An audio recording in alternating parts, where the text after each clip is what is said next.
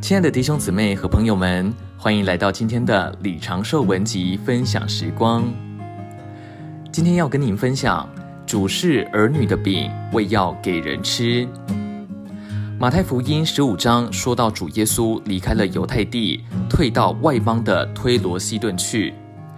有一个迦南妇人跑来喊着说：“主啊，大卫的子孙，可怜我，我女儿被鬼附得甚苦。”他虽然是个外邦妇人，却照着犹太人宗教的传统观念，称呼主耶稣做大卫的子孙。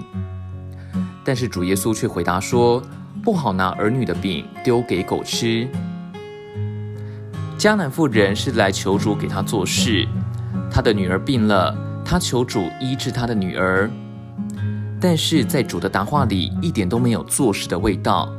他说他是饼来喂他。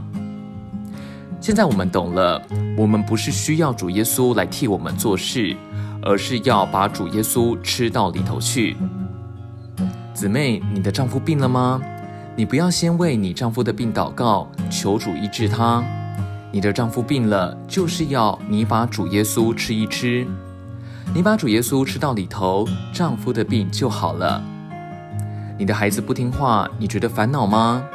你求主显神迹奇事，叫孩子听话，但是你越祷告越不灵，越祷告他越不听话。现在你要摸着这一个窍，把主多吃一点。你好好的吃主，你的孩子就得了医治。我们在任何事上有需要，那就证明需要再把主耶稣吃到里头。你失业了吗？不要求主给你一个好职业，只需要把主耶稣吃到里头去，职业就出来了。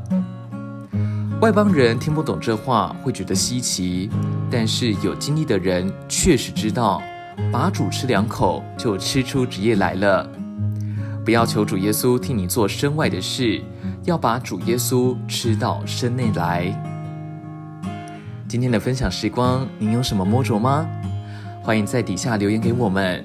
如果喜欢今天的信息，也欢迎按赞并且分享出去哦。